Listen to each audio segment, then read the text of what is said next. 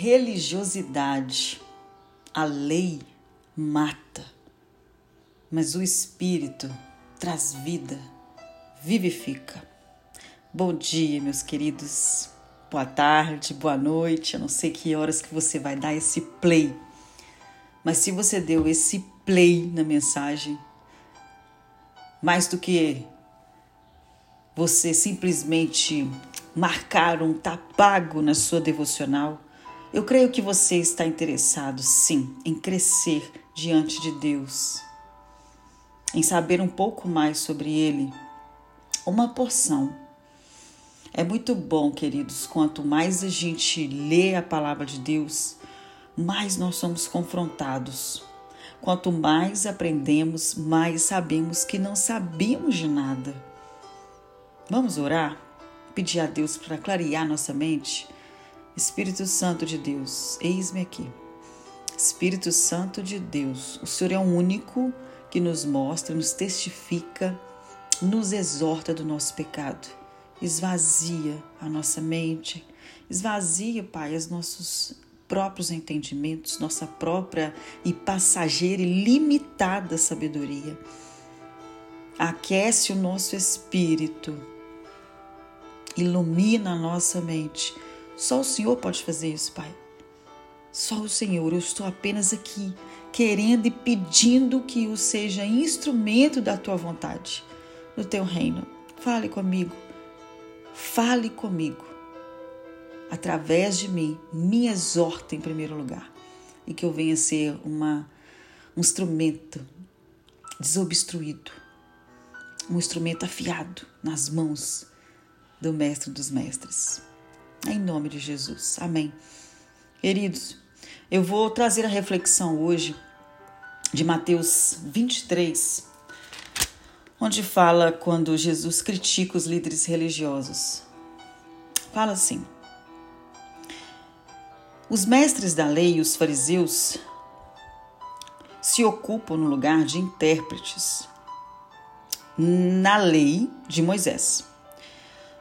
Portanto, pratiquem, isso é Jesus falando, lá para a multidão. Pratiquem tudo o que eles disserem. Obedeçam-lhe, mas não sigam o seu exemplo, pois eles não fazem o que ensinam. Queridos, eu já poderia acabar por aqui. Pratiquem o que eles falam, mas não o que eles fazem a vida dos religiosos, dos fariseus, dos mestres da lei, dos doutores da lei da época. Era uma vida legalizada, era uma vida de fachada, era uma vida que a lei predominava o amor, era uma vida que a lei estava acima da misericórdia. Era uma vida onde compor um script era muito mais importante do que você estender a mão para o necessitado. Tanto que no versículo 3, ainda dentro do capítulo 23, fala, Jesus fala: "Que aflição espera vocês, mestres da lei e fariseus. Vocês são hipócritas, porque vocês fecham a porta do reino do céu na cara das pessoas. Vocês mesmos não entram e nem permitem que os outros entram.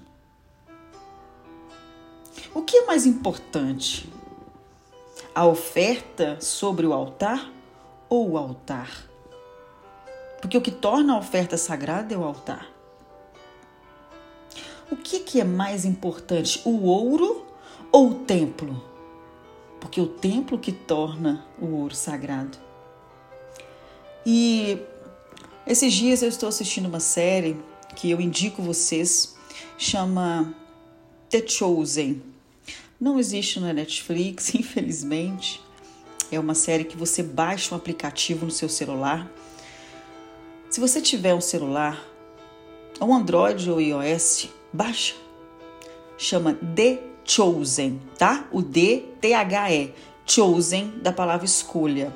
The Chosen essa série, queridos, ela é uma série mais íntegra que eu já vi sobre o Evangelho. E lá mostra com muito detalhe como que os fariseus viviam, como que os fariseus se comportavam diante da presença do mestre.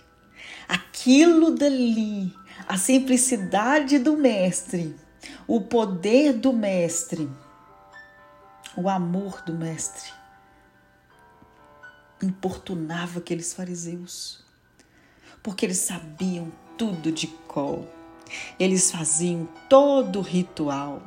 Eles levavam a oferta, eles davam os dízimos. Aqui no versículo 23, fala sobre isso que eu estou dizendo agora. Jesus fala assim: vocês têm cuidado de dar dízimo da hortelã, vocês dão dízimo do cominho, vocês dão dízimo do entro, ou seja, tudo que eles produziam, mas só que vocês negligenciam, ou seja, vocês não dão importância aos aspectos mais importantes da lei. O que, que é?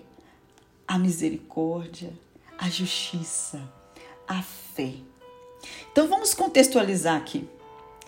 Que aflição espera vocês, líderes, hoje? Não precisa de ser líder. Membros, líderes de igreja, líderes eclesiásticos, membros da igreja. Vocês dão o dízimo, vocês vão no culto todo domingo, vocês oram, vocês leem a Bíblia, alguns até jejuam.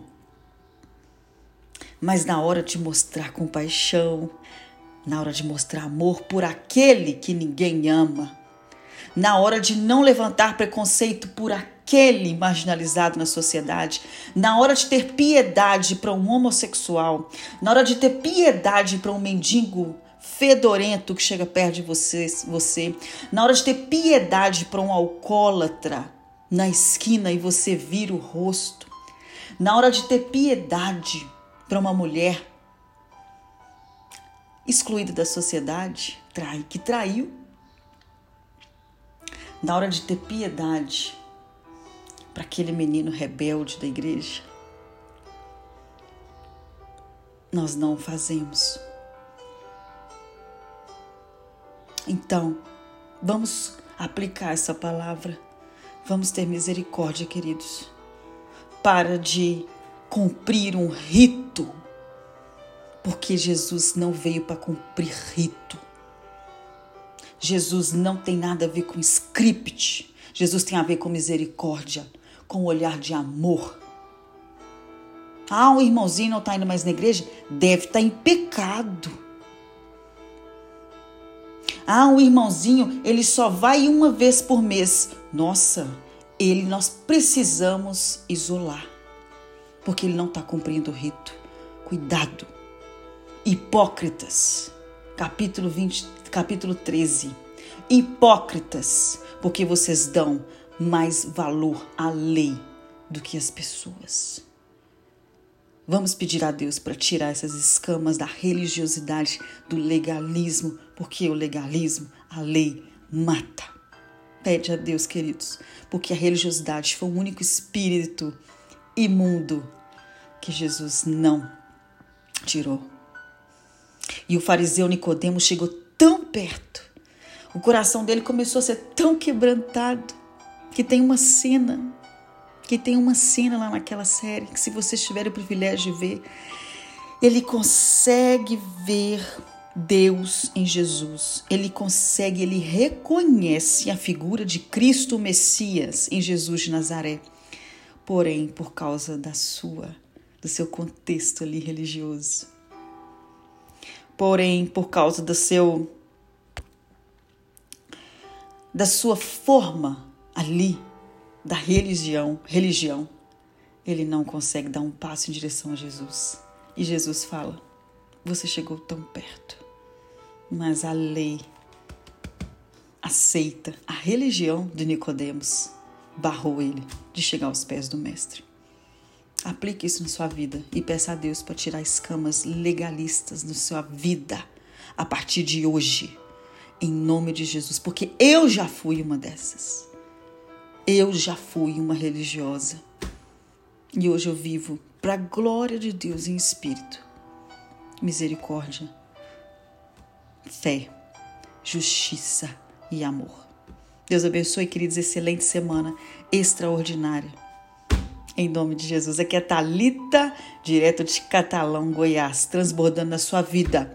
Transborde também. Me siga lá no Instagram, arroba underline, psicoterapeuta. Beijo no coração, queridos.